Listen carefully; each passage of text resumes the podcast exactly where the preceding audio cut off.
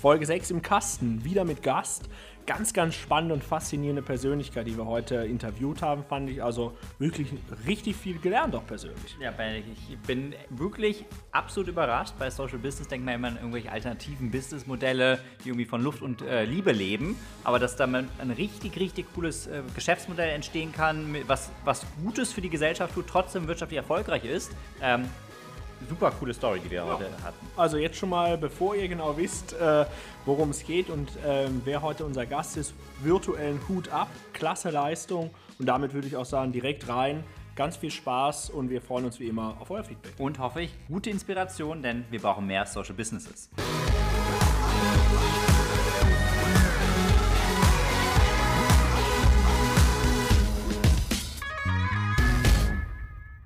Willkommen zu Quarch und Phil. Heute wieder mit Gast. Quarch und Phil, dem ersten Founders-Podcast, der von Gründer für Gründer ist und für alle, die es noch werden wollen. Ja, und wir haben uns auch bestens schon auf unseren heutigen Gast vorbereitet und hier äh, schon was zum Essen dabei. Ja, es ist eine leckere Himbeersahnetorte. äh, Benedikt und ich haben zwar eben erst äh, zu Mittag gegessen, aber man kann ja auch mal am Nachmittag sich was gönnen und ich glaube, Kuchen ist ja das richtige Stichwort heute, ähm, denn wir haben heute einen ganz besonderen Gast. Und unser heutiger Gast ist Katharina Meyer, Gründerin von Kuchentratsch. Hallo Katharina. Hallo. Wir, wir, genießen hier die leckere äh, Himbeersahnetorte. Schmeckt sehr gut auf jeden Fall, äh, ja. ähm, Und hatten uns was Besonderes gegönnt. Ja, und wir freuen uns riesig, dass du heute bei Quarch und Phil äh, zu Gast bist. Ähm, wir werden ja auch gleich nochmal so ein bisschen darüber sprechen, was du machst, äh, wo du herkommst. Aber bei uns ist eigentlich Tradition, relativ schnell in Inhalte zu starten und haben hier ein kleines Frage-Antwort-Spiel mit ein paar kurzen und knappen Entweder-Oder-Fragen und wir bitten dich da um eine ganz kurze Antwort ja. und äh, legen los mit der ersten Frage. Ich fange an, oder? Wie ist das? Okay. So ist also, Frage 1, Katharina. Ja. Kuchen von deiner Oma oder von einer Kuchentratsch-Oma? Kuchen von meiner Oma? Das ist eine gemeine Frage. Okay, guter Abend. Aber ich bin meiner Oma sehr loyal gegenüber. Deshalb der Kuchen von meiner Oma. Das ist gut, das ist gut. Jetzt wird sportlich. Vielleicht. Auspowern beim Volleyball oder abschalten bei einer guten Meditation? Äh, Volleyball. Auf jeden Fall Action. Okay, jetzt kommt vielleicht eine etwas doofe Frage. Süß oder salzig? Salzig. Okay. Gut. Wir denken groß. Kuchentratsch goes international. Wo startest du zuerst? In Argentinien oder doch in Österreich? Oh, zu beiden Ländern habe ich eine sehr starke Verbindung. Ähm, wahrscheinlich sinnvollerweise, weil Omas Mehlspeisen auch in Österreich sehr stark sind. In Österreich. Okay. Okay, sehr gut. Äh, nächste Frage. Du darfst einen Vortrag an der LMU in München halten. Redest du über Female oder über Social Entrepreneurship? Beides. okay, wir, wir, lassen das mal gelten, ausnahmsweise. Ja, sind wir großzügig. Der Kuchen schmeckt so lecker. und, und, zum Ende, da brauchen wir eine ganz klare Antwort. Es wird weihnachtlich. Oder es wird, nee, es wird musikalisch. Eher Backe, Backe Kuchen oder in der Weihnachtsbäckerei? In der Weihnachtsbäckerei. Was wäre denn deine Antwort da? Meine äh, musikalische Antwort, ich, ich finde beide Lieder toll. ich konnte sogar beide auf Blockflöte mal spielen, aber dann endete meine musikalische Karriere. Meine hat nie angefangen. Okay, also vielen Dank, Katharina. Da haben wir dich ja schon mal ähm, ganz gut kennengelernt, würde ich sagen, so im kurzen ähm, Briefing-Format. Vielleicht, äh, ich bin mir sicher, einige unserer Hörerinnen und Hörer wissen auch schon, was Kuchentratsch ist und was dahinter steckt. Aber ich glaube, es wäre super, wenn du einfach nochmal ganz kurz ähm, High-Level erklären würdest, was du aktuell machst äh, und was dahinter steckt. Da sind wir sehr gespannt. Ja, total gerne. Kuchentratsch ist eine Backstube in München, in der über 50 Omas und Opas gemeinsam Kuchen backen. Bei uns in der Backstube können sich die Omas austauschen, können ihrer Lieblingsbeschäftigung nachgehen, neue Kontakte knüpfen und was zur Rente dazu verdienen. Die Kuchen, die die Omas und Opas backen, verkaufen wir online in unserem Online-Shop und verschicken die deutschlandweit mit der Post. Und seit diesem Jahr haben wir auch die Rezepte der Omas und Opas in Backmischungen gepackt und leckere Rezepte mit den Omas entwickelt, die sich jetzt auch easy einfach mit Hilfe der Backmischung daheim zubereiten lassen. Super, also. das äh, klingt sehr verlockend. Zugegebenermaßen leider, der Kuchen, den wir vor uns haben, ist ja nicht von Kuchentratsch. Das no. haben wir nicht mehr geschafft zeitlich. Aber ähm, das holen wir auf jeden Fall in den nächsten Wochen. Genau, Nein, genau. Das, wir, wir, kennen uns ja, Katharina, jetzt ein Kann ich über, empfehlen. äh, über, über äh, was uns ja verbindet, ist das, das Maschmeyer-Netzwerk. Ihr seid ja genauso wie wir äh, von, von Seed und Speed und äh, Carsten Maschmeyer unterstützt. Mhm. Und äh, nein, es ist immer ganz spannend, da auch, äh, was, als wir uns kennengelernt haben, die Vielfalt zu sehen. Ja, irgendwie ist ja vom Geschäftsmodell doch was anderes, als was wir mit Right Now machen. Aber deswegen umso spannender Ja. auch für uns heute dann nochmal in, in mehr über Kuchentratsch zu, zu sprechen. Und vielleicht beginnen wir mit ein bisschen was Aktuellem. Also Corona-Krise war ja für viele, viele Startups in Deutschland eine riesige Herausforderung. Ich stelle mir vor, bei euch, wie war das denn? Gab es da eher weniger Bestellungen oder haben die Leute den, den Trend zum Backen auch ähm, da im, im ersten und jetzt vielleicht auch im zweiten Lockdown für sich entdeckt? Äh, Hattet ihr irgendwie Probleme mit Mehl? War ja knapp. Ich habe damals auch um Mehl gekämpft im Supermarkt, erinnere ich mich noch. Wie war denn so ein bisschen Corona bei euch? Ja, bei uns ist es ja aus verschiedenen Blickweisen eigentlich zu sehen. Äh, Auf die Themen, die du jetzt angesprochen hast, mit äh, Lebensmitteln, mit auch Produkten, mit Nachfrage, sind bei uns ganz unterschiedliche Dinge passiert. Zum einen ist bei uns die Nachfrage komplett eingebrochen für alle Caterings, für alle Hochzeiten, für alles, was damit zu tun hat, wenn mehrere Menschen aufeinandertreffen. Bei den Zutaten kann ich gar nicht so viel sagen, denn das führt zu der anderen Seite bei uns, dass wir die Herausforderung hatten, beziehungsweise auch immer noch haben, dass wir mit der Hochrisikogruppe zusammenarbeiten. Das heißt, einige Omas backen pro Schicht zusammen bei uns in der Backstube und mit Corona haben wir sofort die Backstube geschlossen ne? und somit auch gar keine Lebensmittel mehr bestellt, weil unsere Omas auch gar nicht gebacken haben über insgesamt sieben Monate. Und das war für uns ein ziemlich großer Schlag, denn von heute auf morgen war unser Businessmodell, das ich mir mal überlegt hatte und aufgebaut hatte, einfach weg. Und dementsprechend ja, haben wir auf der anderen Seite aber natürlich auch gemerkt, dass die Nachfragen nach dem Kuchen grundsätzlich auch überhaupt nicht vorhanden waren. Aber vielleicht dann die direkte Anschlussfrage. Wie seid ihr denn oder wie bist du äh, damit dann umgegangen? Was, was habt ihr für Maßnahmen ergriffen? Gab es irgendwelche Umstellungen bei den äh, Geschäftsmodellen oder wie läuft es jetzt aktuell ab bei euch? Also das ist natürlich sehr, sehr spannend. Ja, wir haben damals im März, Anfang März, gerade noch eine Finanzierungsrunde abgeschlossen, was äh, jetzt rückblickend irgendwie genau zum richtigen Zeitpunkt war, weil ich glaube, eine Woche später hätten keine Notartermine mehr stattgefunden. Ne? Und das Geld war eigentlich geplant, eher in Wachstumsthemen zu stecken. Und für mich eine große Herausforderung war, das einfach zu akzeptieren, dass wir diesen Wachstum, den wir geplant haben, mit dem ganzen Team nicht umsetzen können, sondern dieses Geld, das wir eingesammelt haben, tatsächlich für die Fixkosten einsetzen mussten. Und das für mich zu akzeptieren war schon ein Prozess. Und das Zweite, was zusätzlich noch ein Prozess war, wirklich darauf zu achten, auf Themen, die zu kontrollieren, die ich kontrollieren kann.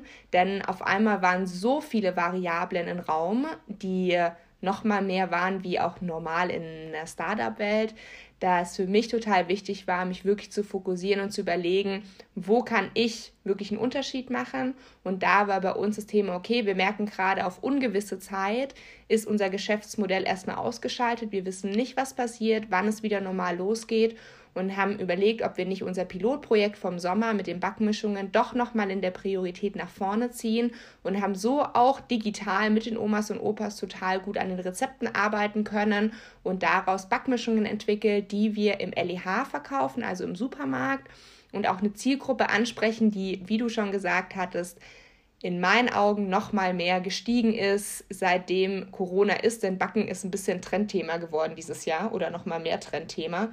Das spielt uns natürlich in die Karten. Nichtsdestotrotz ist so ein Aufbau eines neuen, komplett neuen Produktes in einem ganz anderen Vertriebsweg eine ziemliche Herausforderung.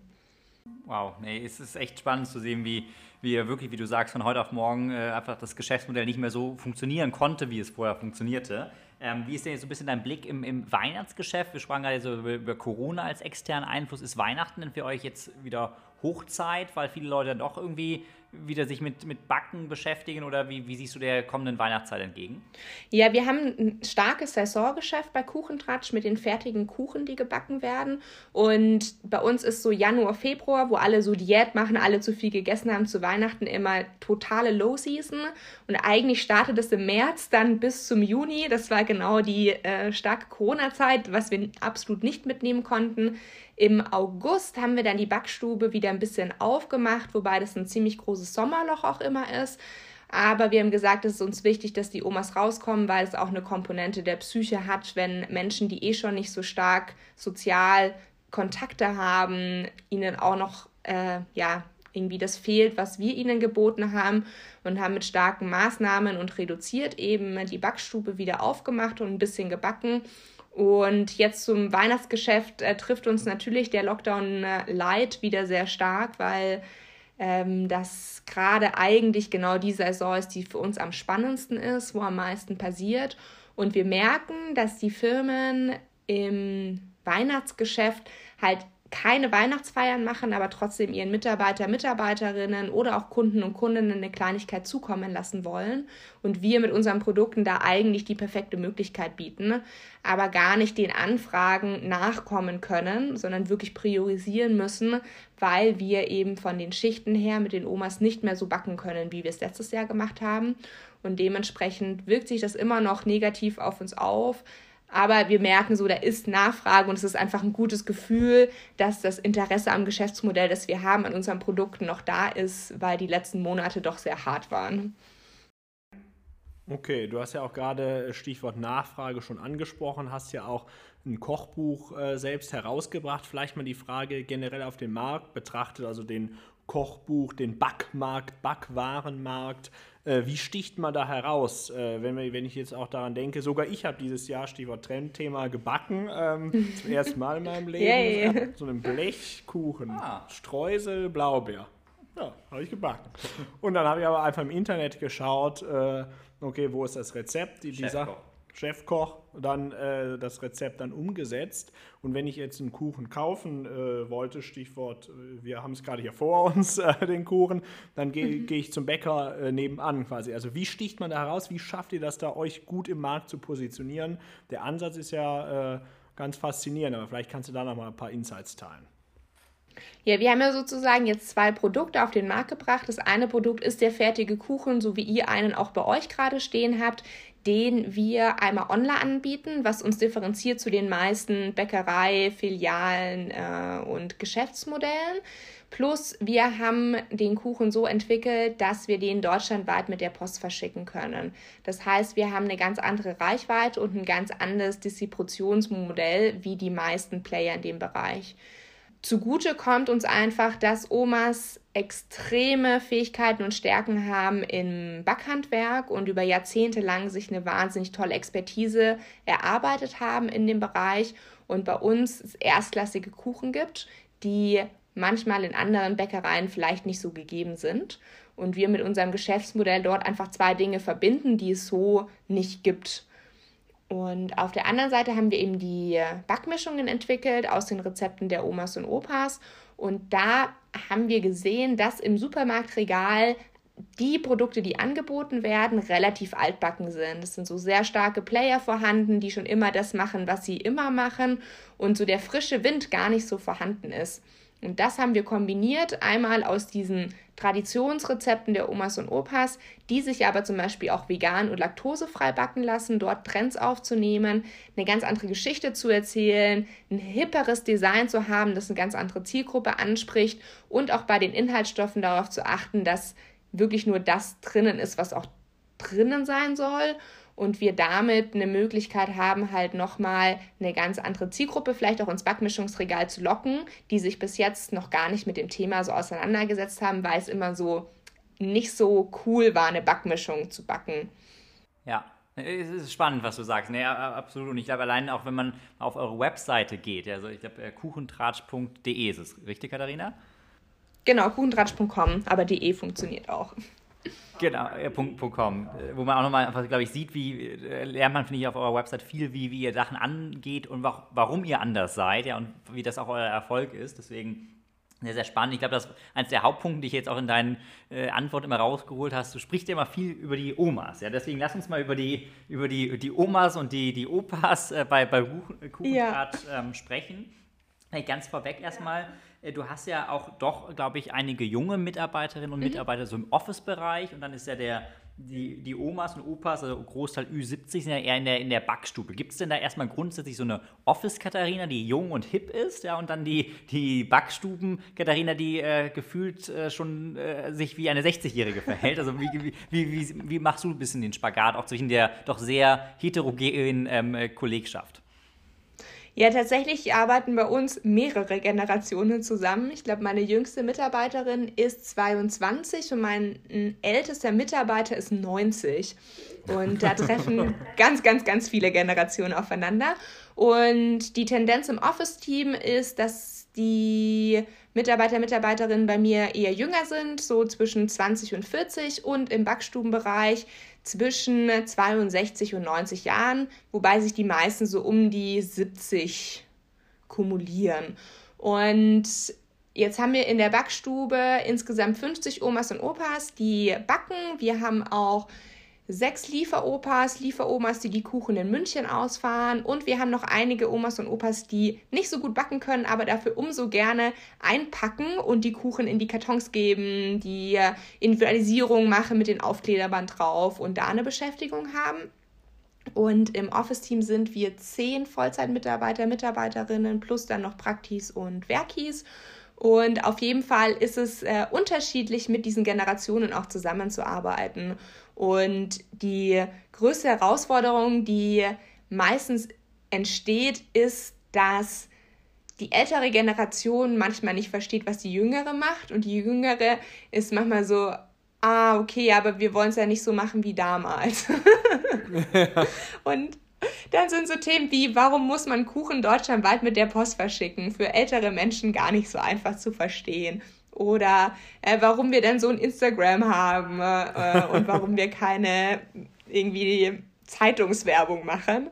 Und da ist meine größte Herausforderung, diese beiden Interessen halt zu vereinen und sehr viel zu kommunizieren und sehr viel zu erklären.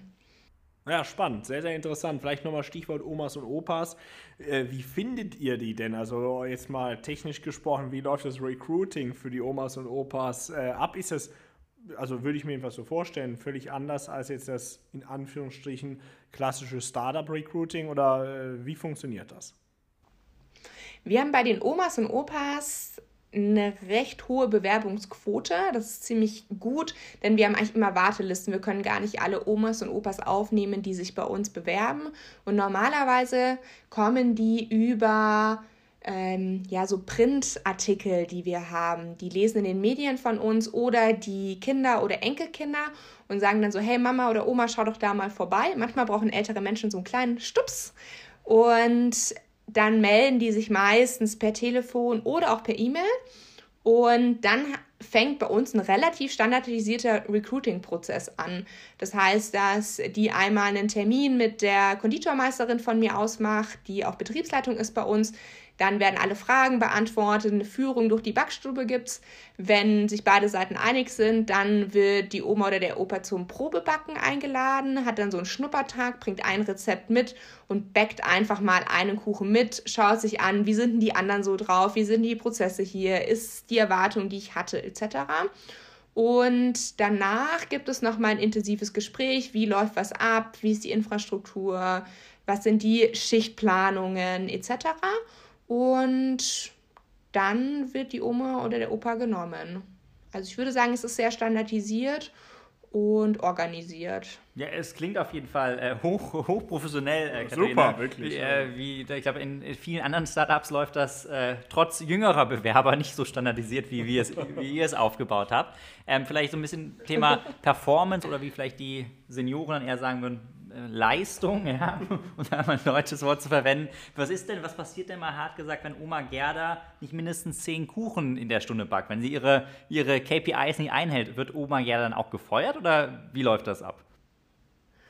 Mm, auf was wir achten, wenn wir die Omas und Opas einstellen, ist natürlich, ob der Kuchen schmeckt oder nicht. Das ist immer so mein Lieblingspart dran, weil ich darf immer Kuchen essen. Aber vor allem achten wir darauf, wie kommuniziert sie, wie sauber und ordentlich arbeitet sie auch. Ähm, dann auch, wie stark interagiert sie mit den anderen, ne? was so ihre Sozialkomponente, passt sie von der Kultur auch. Also wir haben auch Core Values bei uns im Unternehmen und da versuchen wir eben schon von Haus aus festzustellen, ist es ein Fit für uns oder ist es vielleicht kein Fit oder ist die Oma vielleicht doch nicht so gut im Backen, aber passt von allen anderen Sachen total gut, dann fragen wir die häufig, ob sie halt nicht eben auch ins Einpackteam möchte, weil da fühlen die sich dann auch total wohl und wollen initial einfach mitmachen ne? und bewerben sich dann mal zum Backen, aber sind dann auch total happy beim Einpacken. Und ansonsten wird beim Workload, sage ich mal, sehr individuell auch auf die Omas und Opas eingegangen, denn wir haben halt eine Altersklasse von 62 bis 90. Das 30 Jahre Unterschied ist schon ein Thema, auch in der physisch, in der äh, Fähigkeit, Dinge noch zu machen und auch zu regeln. Deshalb achten wir da einfach drauf, ähm, plus gibt es bei uns die Möglichkeit, dass die Omas und Opas sich ganz individuell eintragen. Das heißt, es ist nicht vorgegeben, dass sie ein, zwei, dreimal die Woche kommen müssen, sondern es gibt einen Schichtplan. Eine Schicht ist vier Stunden lang und die können sich so oft sie wollen eintragen und können auch sagen, nee, jetzt sind irgendwie fünf Wochen meine Enkelkinder im Sommer da, ich kann nicht kommen, dann ist überhaupt kein Thema. Und dadurch können wir auch ganz gut regulieren, dass sie wirklich an ihren Bedürfnissen auch zum Arbeiten kommen. Ja, hochinteressant. Also finde ich wirklich äh, sehr, sehr spannend und unterscheidet sich natürlich schon, jetzt jedenfalls mal auf den ersten Blick gesprochen, vom ähm, klassischen äh, Unternehmen und auch vom klassischen Startup, so wie wir es kennen ja und auch in anderen Folgen schon kennengelernt haben. Deswegen vielleicht mal äh, nächster Themenblock äh, so ein bisschen und die Frage, Stichwort Social Entrepreneurship oder Social Business. Gibt mhm. es da aus deiner Sicht ähm, große Unterschiede oder, oder gibt es vielleicht letztendlich gar keine äh, wirklichen Unterschiede? Vielleicht kannst du da mal so deinen Eindruck äh, schildern zu diesem, ich nenne es jetzt mal Spannungsverhältnis in gewisser Weise. Und vielleicht jeder noch ein bisschen provokant wieder, ich bin immer der Provokante hier im Podcast, so ein bisschen von Luft und Liebe kann man doch nicht nur leben, oder Katharina? Das ist vielleicht so als, als Leitfrage. Schön wär's. Aber da müsste ich auch nicht arbeiten. Ähm, ja, also Social Entrepreneurship ist für mich von der Begriffsdefinition ein Unternehmen, das fest verankert hat, einen sozialen Punkt, der eine positive Auswirkung auf die Gesellschaft hat. Und bei uns im Geschäftsmodell ist es so, dass ohne den Omas würde unser Geschäftsmodell nicht funktionieren. Das heißt, es unterscheidet sich klar zu Firmen, die irgendwie sagen, am Ende des Jahres spenden wir 10% an, unseres Gewinnes an XY oder wir machen, stellen unsere Mitarbeiter, Mitarbeiterinnen frei für einen Social Day. Das ist für mich Social Engagement, aber es ist für mich nicht Social Business. Social Business ist für mich wirklich, dass die Komponente des Socials so stark mit mhm. einem Businessmodell verankert ist, dass es ohne dem anderen nicht funktionieren kann. Und bei uns ist es eben auch der Fall, dass die Omas und Opas sind eben bei uns die Kernsäule, ja. an dem sich alles dreht und auch unser Herzstück. Und das führt zu Herausforderungen, aber auch Möglichkeiten.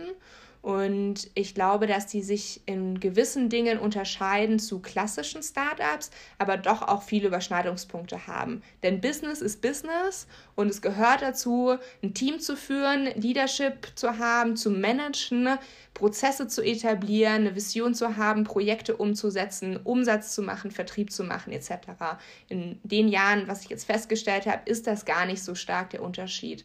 Das, was sich unterscheidet, ist, dass wir mit dem Social-Ansatz eine Geschichte haben, die wir auch erzählen können. Und wir müssen uns nicht so viel aus den Fingern ziehen wie viele andere Startups, die ein Produkt ähm, gelauncht haben. Und das gibt uns die Möglichkeit, dass wir auf das Thema Alter nochmal sehr viel verstärkt eingehen und auch eine Möglichkeit schaffen, eben Sensibilität fürs Alter, Möglichkeiten fürs Alter und für eine ganze Gesellschaftsgruppe in Deutschland auch durch den demografischen Wandel nochmal anzugehen und positiv mitzugestalten. Mhm.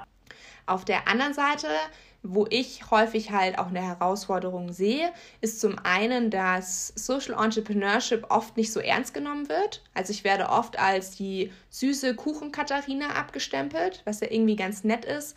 Aber häufig wird nicht gleich gesehen, dass es auch ein Business ist. Also dass es da auch ganz klare KPIs gibt und ganz klare Prozesse gibt. Und auf der anderen Seite ist natürlich bei uns so, dass wir mit einer Zielgruppe zusammenarbeiten, die jetzt nicht auf Hochleistungseffizienz getrimmt ist Und unser Gedanke auch in unserem Wirtschaftsdenken ist sehr stark auf Optimierung ausgelegt. Und das oft auch auf dem Rücken von Menschen. Und das funktioniert bei uns nicht und ist auch gar nicht unser Ansatz. Mhm. Und dadurch fehlt uns vielleicht der Hebel auf der einen Seite, dass wir ähm, nochmal mehr Marge produzieren, unser Deckungsbeitrag höher ist.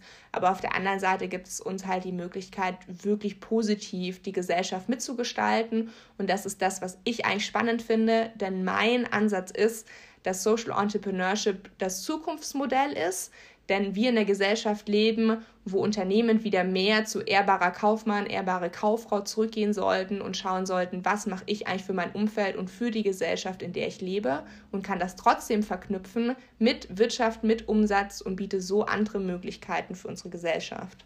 Ja, absolut. Also finde ich äh, sehr unterstützenswert und ähm, ein sehr, sehr gutes Ziel. Stichwort nochmal ehrbare Kauffrau.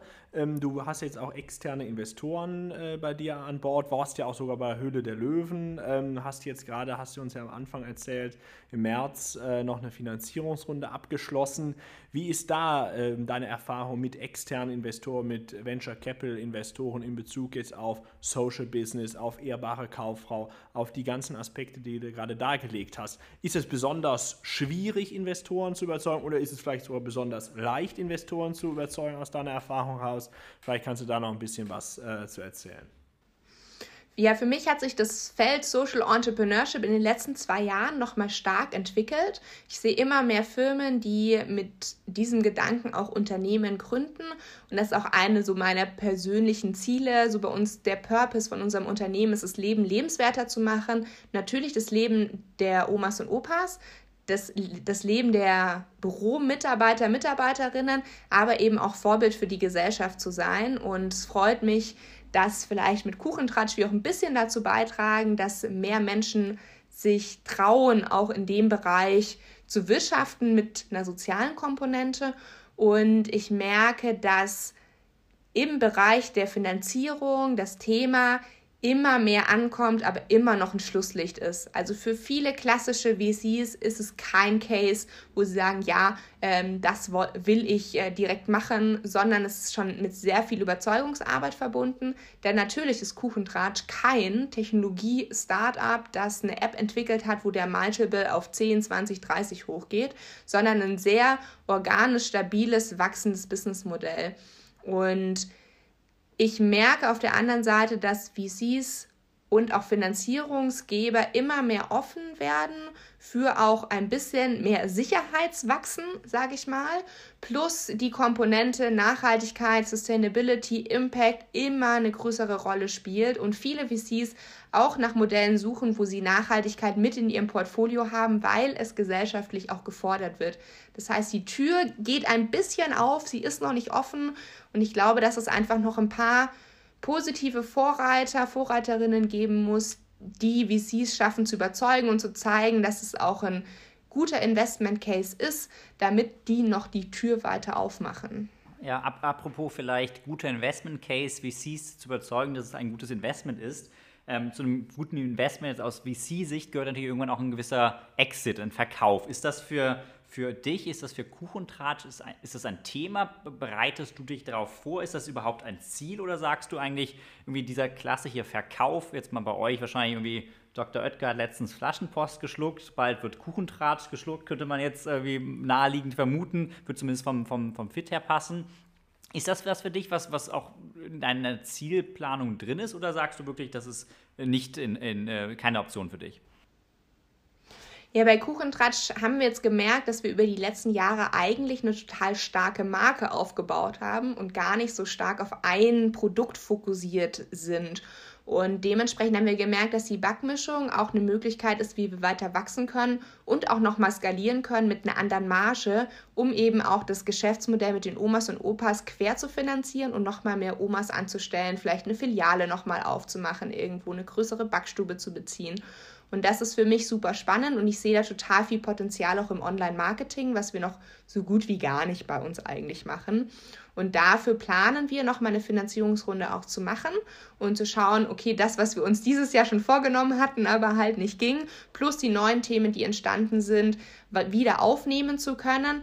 Denn um weiter wachsen zu können, braucht es Finanzierung und das schließt sich in meinen Augen auch nicht mit einem Social Business aus.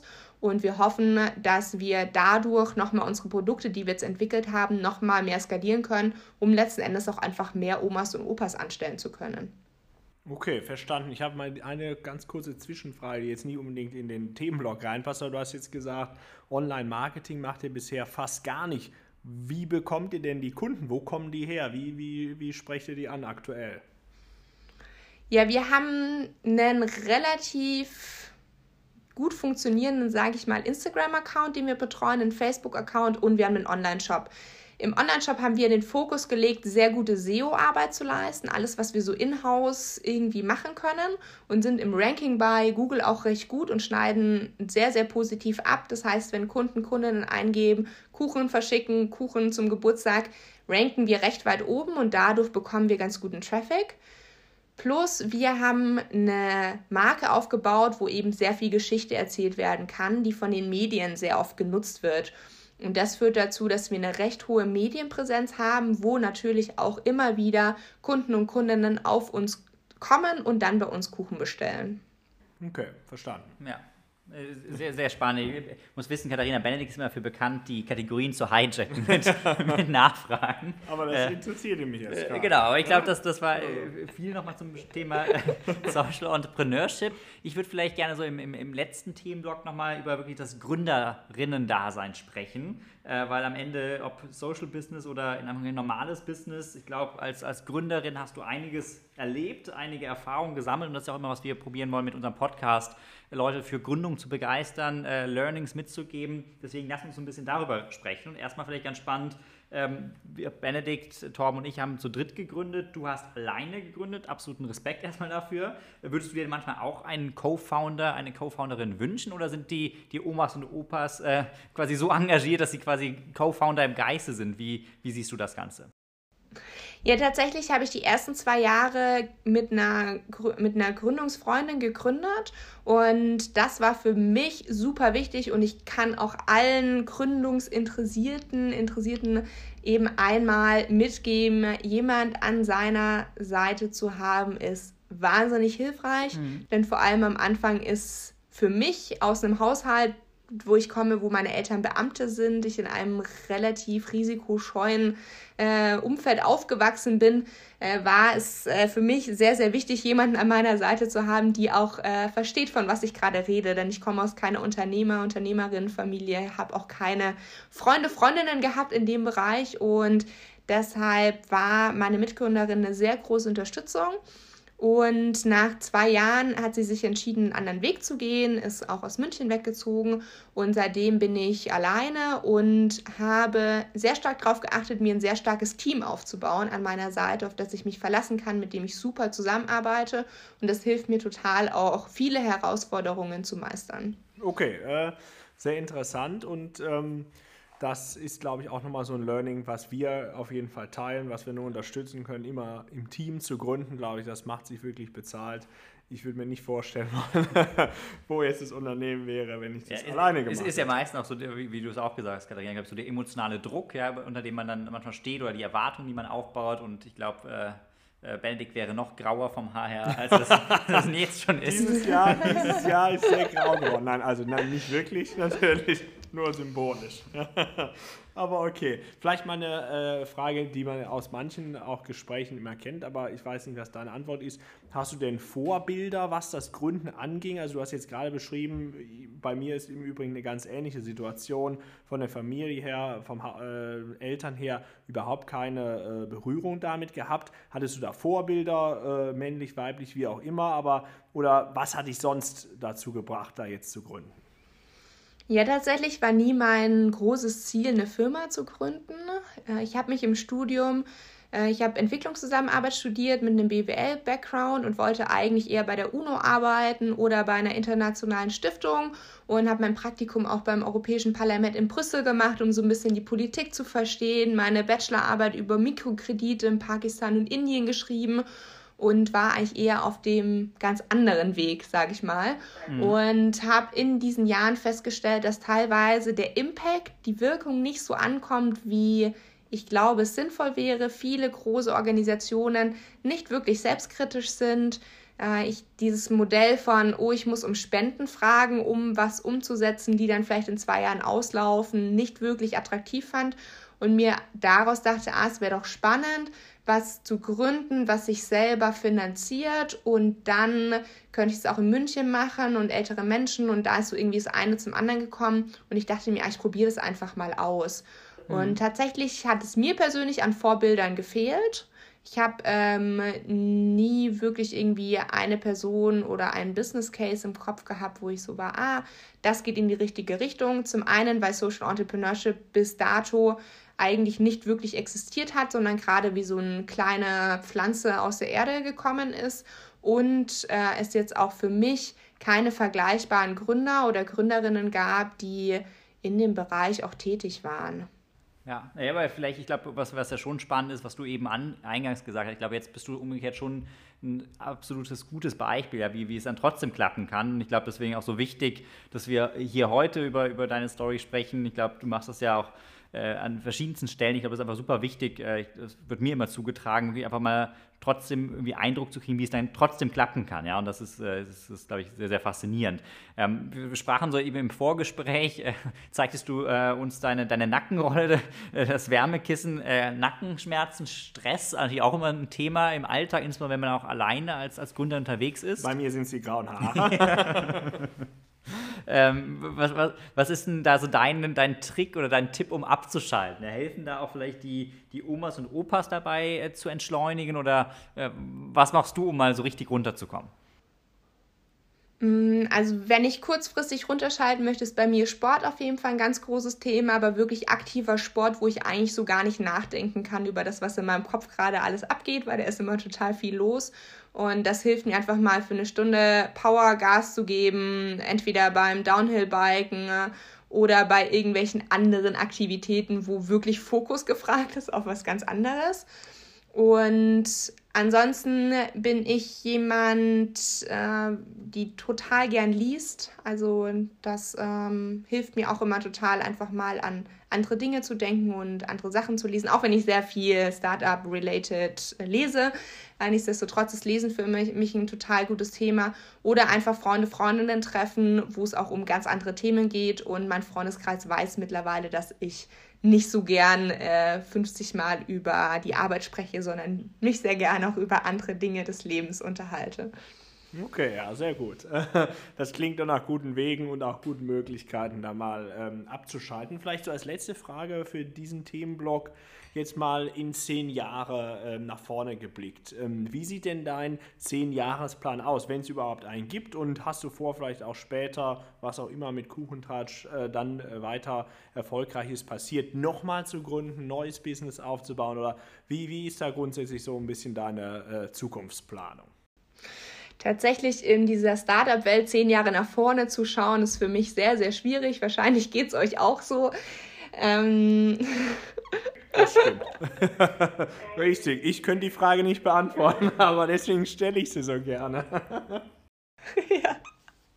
Ich glaube, aktuell, äh, was ich sagen kann, ist, dass wir mit Kuchentratsch die Möglichkeit haben, eine starke Marke in den verschiedensten Backkategorien aufzubauen, ein Ökosystem zu gestalten im Backen, was mir total viel Spaß macht und ich dabei eine große Lernkurve habe, die mir total wichtig ist. Und ich glaube, dass wir da einige Herausforderungen haben und keine Ahnung, ob ich nochmal gründe oder nicht. Äh, das, also ich weiß es nicht. Es ist alles, äh, mein Fokus ist gerade auf Kuchentratsch und mal schauen, was da alles noch so passiert. Wir sind auf jeden Fall gespannt, Katharina. Und Benedikt und ich freuen uns dann schon im, im zehn Jahre Rückblick-Podcast dann zu schauen, wo es dich am Ende hin verschlagen hat. Äh, bis dahin haben wir noch ein paar Folgen ja. zu füllen, äh, ihr noch ja. ein paar Kuchen zu backen. Deswegen mal gucken, was da in den nächsten zehn Jahren passiert. Aber äh, nein, ganz herzlichen Dank dafür. Ähm, wir wollen eigentlich auch den Podcast dynamisch schließen, wie wir ihn begonnen haben. Äh, diesmal zwar keine Entweder-Oder-Fragen, aber äh, drei, wie wir es nennen, ziemlich fixe Fragen an, an dich heute und haben hier drei Fragen mitgebracht. Ich fange mal direkt mit der ersten ein. Was ist denn dein Lieblingsweihnachtsplätzchen oder deine Plätzchenart, die du am meisten magst und warum? Äh, Spitzbuben, weil da ist Marmelade dazwischen und äh, so leckerer Keks. Okay, ich schaue gerade hier in verwirrte Augen von äh, Benedikt, der es nachher mal googeln wird, was Spitzbuben sind. Äh, ich kenne das sogar noch. Tatsächlich. Ja. ich mag Müsste man wahrscheinlich auch noch gendern. Spitz, Spitzmädels. Ich mag ja am liebsten Vanillekipferl. Und falls sich das interessiert oder euch das interessiert. Aber okay. Ähm, dann mal nächste Frage. Wovon träumst du denn in einer ruhigen Minute? Und die Antwort Kuchen zählt nicht. Wovon träume ich in einer ruhigen Minute? Ha, irgendwie so, zurzeit ist es äh, Griechenland, ähm, Meer, gutes Wetter, Sommerkleidung und äh, Oliven, leckeres Essen, leckeres Trinken. Das gerade in meinem Kopf. Klingt gut. Klingt, klingt, gut, klingt wahrscheinlich noch ein bisschen äh, weit entfernt, wenn man an den aktuellen Lockdown ja. denkt. Aber das ist eigentlich eine, eine hervorragende, smooth Überleitung zu der letzten Frage, die nämlich lautet: Was ist denn das erste Restaurant, was du besuchen wirst, wenn der Lockdown light vorbei ist? Wo gehst du besonders gern essen? Oh, ich gehe ich geh voll gern essen. Ähm, das. Mm, entweder, also der Lockdown zu Ende, ah ja, ja, Winter. Hm, ich habe so ein Sommerlokal, also ich mag das Nage und Sauge sehr gern, die haben so leckere Salate. Und ansonsten mag ich alles, was so auch in die griechische oder israelische Richtung geht, wo so viele Sachen am Tisch stehen und man zusammen so äh, sich einfach Sachen teilt und nicht jeder so sein eigenes Essen isst, sondern so gemeinschaftlich zusammen essen über mehrere Stunden. Das ist so mein Ding. Und all die Lokale finde ich super, die das anbieten. Klingt gut. Und dann, äh, Katharina, schon mal die herzliche Einladung von Benedikt und mir. Wenn du nochmal im Rheinland unterwegs bist, in Düsseldorf gibt es wirklich ein hervorragendes israelisches Restaurant, die Kurve. Äh, ah, sag Bescheid, ja. wir freuen uns, dich zum Lunch einzuladen, wenn es dich mal nach Düsseldorf verschlägt. Hervorragend, dafür komme ich ja fast schon freiwillig. das ist gut. Perfekt, damit sind wir auch soweit vom offiziellen Part durch. Ähm, genau. Ganz, ganz herzlichen Dank äh, dir, Katharina. Es hat unfassbar viel Spaß gemacht, dich als Person besser kennenzulernen, aber auch natürlich über Kuchentratsch, über die Omis und Opis äh, zu, zu hören. Und äh, ja, wir sagen ganz herzlichen Dank. Vielen Dank, wir haben sehr viel gelernt, glaube ich. Ähm, auch ganz persönlich. Also war sehr, sehr spannend, faszinierend und können dir nur alles Gute und äh, Kuchentratsch weiter ganz viel Erfolg äh, wünschen. Und damit kommen wir, wie schon gesagt, zum Ende der Folge. Ähm, unsere nächste Folge wird dann das Christmas Special sein, was am 17.12. erscheinen wird. Und da kommt ein ganz besonders wilder Gast, wie wir es mal genannt haben. Seid gespannt, wer das ist. Mehr können wir jetzt natürlich äh, noch nicht verraten. Und wie immer gilt, habt ihr Feedback, Anregungen, Vorschläge äh, für die nächsten Folgen, teilt, euch äh, teilt es uns gerne mit über Social Media oder ähm, über die Podcast-App. Wir freuen uns darauf und danken ganz herzlich fürs Zuhören und an Katharina dafür, dass du dabei warst. Ja, danke für die Einladung. Danke, ciao. Ciao. Ciao.